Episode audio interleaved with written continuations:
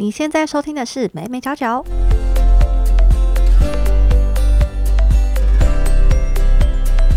Hello，这里是美美角角，我是 Hedy。如果你是第一次收听这个节目的话，我们主要是在分享一些媒体还有行销的议题。在节目开始之前，我们先来听一下这段非常洗脑的歌曲。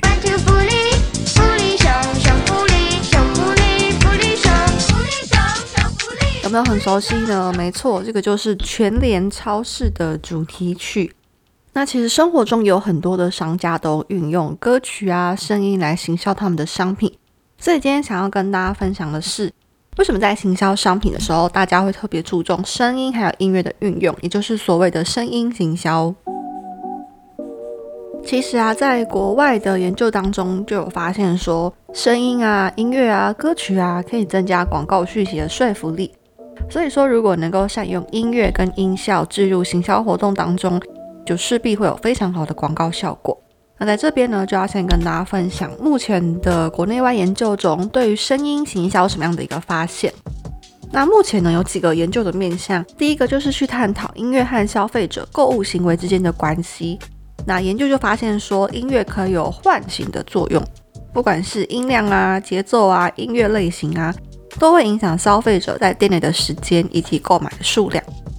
那第二个研究面向呢，是去探讨说音乐属性和购买时机的一致性对于消费者心情还有购买意愿的影响。也就是说，在购买的当下，如果这个音乐符合当时的情境，会不会让消费者更愿意去购买商品呢？那研究也证实说，只要声音跟商品合适，就可以提升店内的销售额。那就像是在运动鞋商店里，当消费者在试穿跑步鞋时，如果播放一些很热血的音乐，就可以增加消费者购买跑步鞋的几率。那第三个面向呢，是探讨不同的音乐风格对于广告讯息的接收影响。过往的研究就发现说，不同类型的音乐对于低摄入的产品会有不同的说服效果。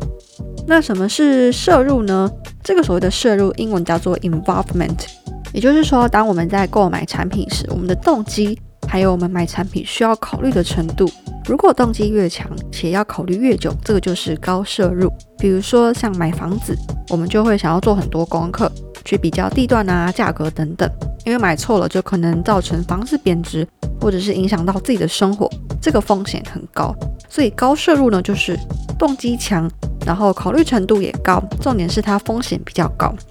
那如果是低摄入呢，就是指不太需要牵涉太多的思考过程。风险比较低，你买了也不会怎么样的产品，比如说去买个手摇椅，就是一个低摄入的产品。那我们刚刚说音乐风格会对广告讯息接收有所影响，那研究就发现说呢，流行歌曲更容易让消费者对于产品抱有正面的态度，甚至是强烈的购买意愿。这也是为什么我们现在经过很多的商家都会播放流行歌曲，目的呢就是想要让我们多买一些商品啦。那在传播理论当中呢，有一个理论非常能够解释声音行销为什么可以成功。这个理论叫做 ELM 模式，它主要是探讨说不同的动机、能力跟摄入感如何去影响传播的效果。那他认为说我们在传播的时候呢，途径有分成两种，一种是中央路径，一种是周边路径。那其中呢，动机跟能力是最主要的影响因素。那什么是中央路径呢？这类的传播途径通常发生在高摄入产品，那它需要比较多的动机和能力，而且呢，乐听人通常是关注深度的讯息，比如说像是买车，或者是像我们刚刚说的买房子这类的产品呢，就是在中央路径，因为乐听人需要比较高的动机跟能力，这样的传播效果通常是持久且经得起挑战，因为它是做过功课的嘛。所以这种产品通常是用理性诉求比较多，就是他会用比较理性，然后比较分析的角度去跟你分享这个产品。比如说，对美妆爱好人士来说，大家在购买美妆产品的时候呢，他会比较注重是产品有没有用啊，比如说它的防晒技术啊、持妆能力啊、控油能力等等。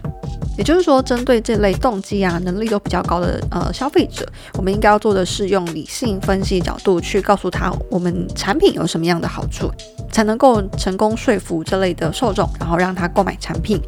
那至于另外一种周边路径呢，通常发生在低摄入的产品，也就是说，乐听人的动机跟能力皆不高，他就是不太在乎说这个东西到底好不好用，他比较关注的是周遭讯息，比如说广告歌曲啊，或者是他的这个商品的外表等等。那相较于中央路径，我们刚刚说，因为做过功课，它传播效果比较持久，经得起挑战。这个周边路径呢，就是传播效果非常短暂且容易动摇，可能说一个广告或者是一个 KOL 推荐，它就被影响了，也就是我们常说的脑波弱。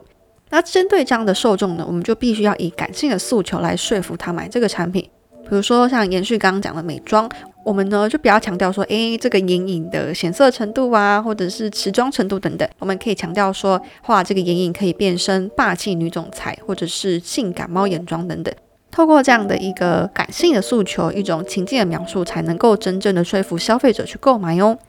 那我们说，呃，周边路径的消费者，他通常会关注周遭讯息。那其实我们今天讲的音乐啊、声音，就是利用周边路径来行销这种低摄入的产品。在过往的研究发现说，对于这些低摄入的产品，也就是说不太需要思考就可以买的产品呢，音乐可以增加消费者对品牌的好感度。那这样愉快的心情就可以进一步提高购买意愿。不过研究也发现说，如果是针对高摄入产品，就是需要想很多、做很多功课这类产品呢，加上音乐可能会分散消费者注意力，甚至破坏消费者的好感，让他觉得很烦哦。所以这也是为什么我们会发现说，生活中很多的店家啊、商品啊、广告啊，都是利用音效、音乐来吸引消费者。透过和产品的相关程度打造符合的音乐或者是音效呢，确实能够让消费者产生正面的情绪，进而去购买产品。那比如说，我们一开始听到的《全联福利熊》这首歌曲呢，便是利用歌曲来加强消费者对于来全联购物最开心的印象。透过这样的一个正面情绪，让消费者对于全联有正面的品牌印象。那同时，全联呢，在这个超市里面一直播这首歌，也是能够达到单纯曝光效应。那什么是单纯曝光效应呢？它指的是某一个重复曝光的刺激没有产生不好的影响。所以呢，这种刺激最终就会成为一种安全信号。就像比如说，你对一首歌无感，比如说它可能是一个偶像剧的片头曲，然后您开始听这首歌觉得还好，但是呢，因为一直听到这首歌，听了几次之后，竟然觉得很好听，在脑中挥之不去，这个就是单纯曝光效应哦。那全雷呢，便是透过打造和购物情境符合，就是一种很欢乐、很正向的歌曲氛围。那加上重复播放，造成单纯曝光效应，让我们即使离开全联，也会一直想到这首歌，就像是你的大脑一直帮全联广告一样，让我们呢在购物的时候会透过《福利熊》这首歌想到全联，那进而去增加到全联购物的机会。那这个时候全联就达到它的目的啦，就是让你去全联购买更多的东西。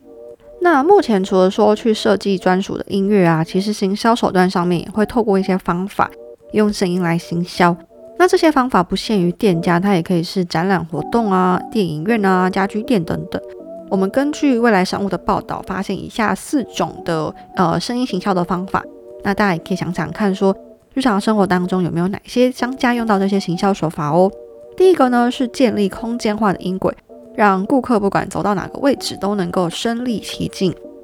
第二个呢是创造规律的随机音效。我们刚刚说规律会带来一种单纯曝光效应，然后会建立我们的安全感。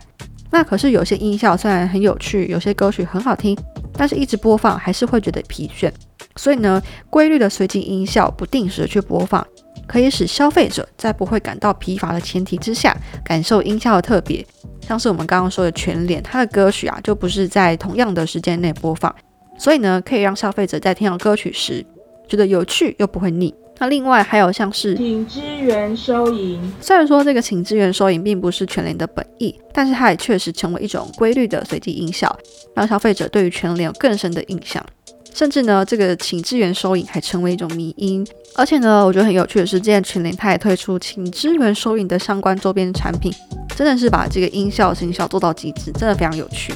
第三个呢是声音结合触觉、视觉，比如说加入图像啊、灯光啊、雾气等等，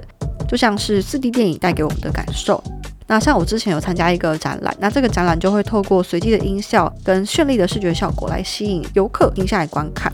那可以说很好就结合音效和图片，让视觉跟听觉呢同时刺激游客。啊，第四个呢是创造声音互动。就是呢，在不同的情境位置改变音效，比如说侦测某项商品，有人靠近就可以发出声音，透过这样的声音来跟消费者做互动，创造一种更具沉浸感的购物体验。那也可以留言告诉我说，你在日常生活中有没有发现其他声音营销的方法？那以上就是今天的分享啦，希望大家有更了解到日常的行销秘密。我自己是觉得说，声音啊真的是无所不在，太难仿了。广告我们就可以跳过，或者是按叉叉选择忽视，但是好像还是很难抵挡洗脑歌曲、洗脑音效的魅力。也难怪说店家这么重视声音。那大家也可以留言告诉我，你觉得最洗脑的歌曲或是音效是什么哦？那也欢迎追踪我的 IG，会每周更新科技、媒体、营销相关的新闻时事，还有最新的 Pocket 消息。那就祝大家新年快乐！我们下周二没新闻见，拜拜。